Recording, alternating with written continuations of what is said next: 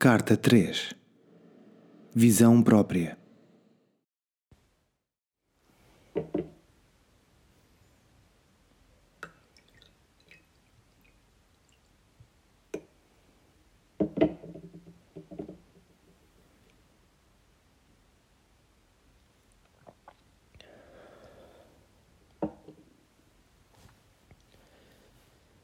Querida Ana, espero que estejas bem.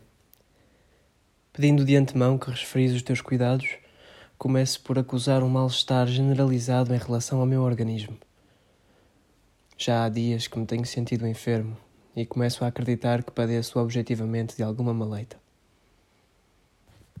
Não tenho saído de casa, nem para os passeios, nem para as obrigações, e o que me liga ao exterior é a velha telefonia.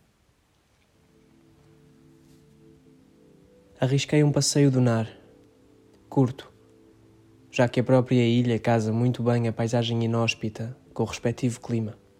O sol e o sal explicam os profundos sulcos partilhados pelas rugas dos homens e pelo chão crocante, ambos ressequidos. Temo que as provisões que serviriam de emergência para a minha clausura voluntária se tenham transformado no meu meio de sustento. Mas a perda de apetite se me deixa descansado quanto à racionalização das porções, assusta-me pelo sintoma que representa.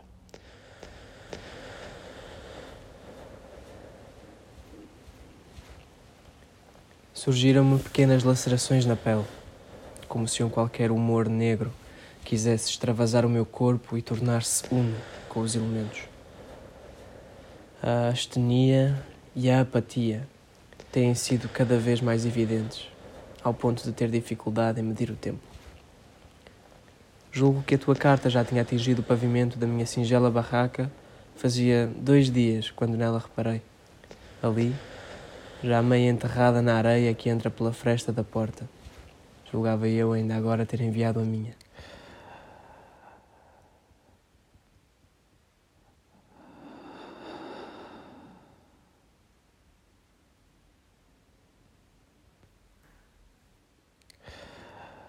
Os meus pulmões parecem querer preencher o silêncio do meu isolamento e criar tópicos de discussão comigo. Julgo que conspiram contra mim. Quando o calor invade o meu corpo, dentro ou fora, os ecos dos brônquios levam-me a perguntar se não estará outro alguém comigo na cabana, com uma respiração rouca e funda forjada pelos anos de tabagismo e bagaço velho. A minha imaginação insiste em pregar-me partidas e quase tenho conseguido estabelecer diálogos entre mim e as minhas secreções.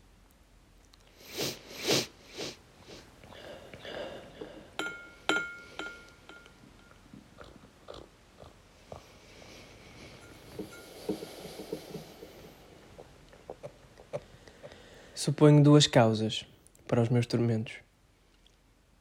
Poderá o meu corpo estar a estranhar a ausência de stress e a reorganizar todo o organismo em função de um ritmo mais digno, de um dia com 24 horas preenchido com tempo livre, ou tratar-se-á apenas da consequência da mudança brusca de habitat que exige outras competências, para as quais os meus sistemas ainda não encontraram resposta.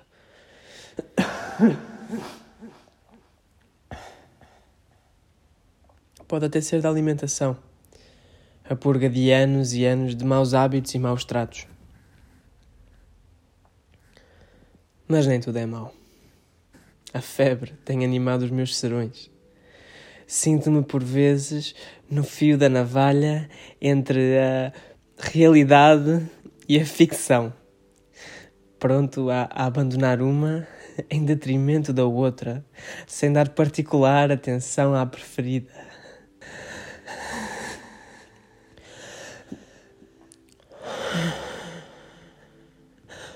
Ouço, sinto e vejo coisas que reconheço não pertencerem a este mundo, pelo menos de um modo inteligível. Mas já não sei se são esses mistérios que me estão a encontrar ou, ou se é de facto a minha mente a procurar respostas a questões que nunca tive. Pergunto-me o que aconteceria se o ser humano vivesse 200 anos. Com um certo amor à escatologia, parece-me que o conhecimento evoluiria muito mais lentamente.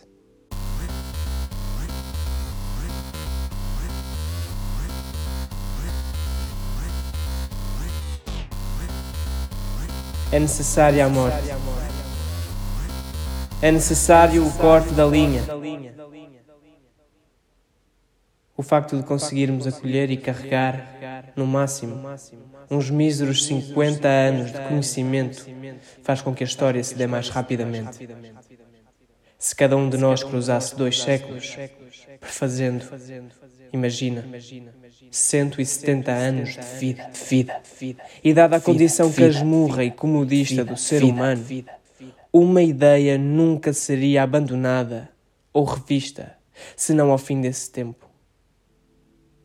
Paradoxalmente, julgo que as sociedades da antiguidade faziam prevalecer o seu património quase imutável durante séculos ou até milénios.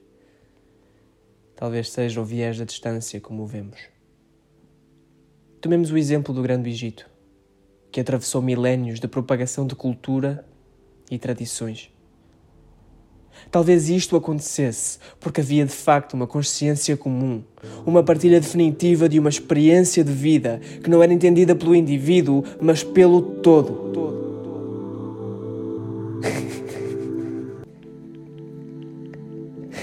Digo. Peço desculpa, querida Ana.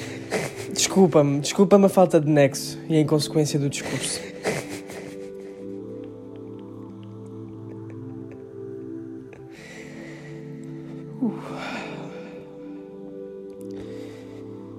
Os dedos deformes e a caligrafia de um homem senil. Perco a noção das horas.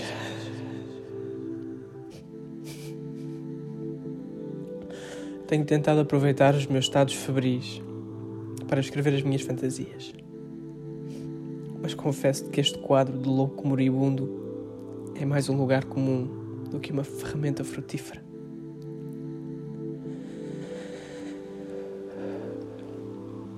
Estilo mais apropriado às minhas aventuras enfermas talvez fosse a poesia, mas produzir ridículas arranhadelas daquilo que poderia, na melhor das hipóteses, ser um excerto de um diário de amores de um jovem pubertário.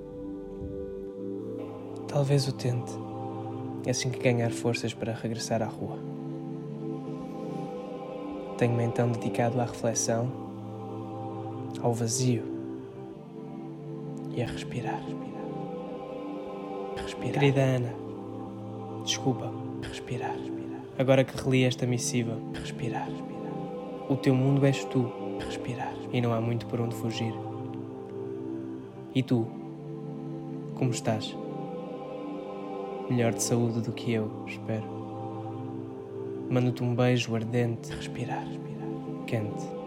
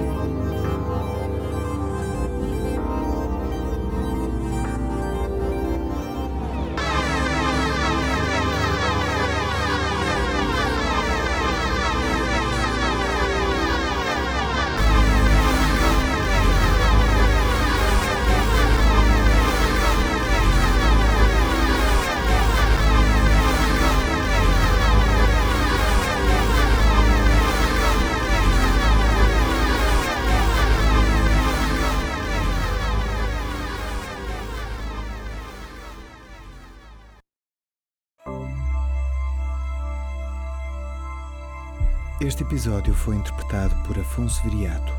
A partir da carta de Um Moribundo aos Outros Todos, de Miguel Ponte. Este é um podcast bestiário, uma estrutura artística que desenvolve o seu trabalho em torno do teatro com contaminações artísticas das restantes linguagens.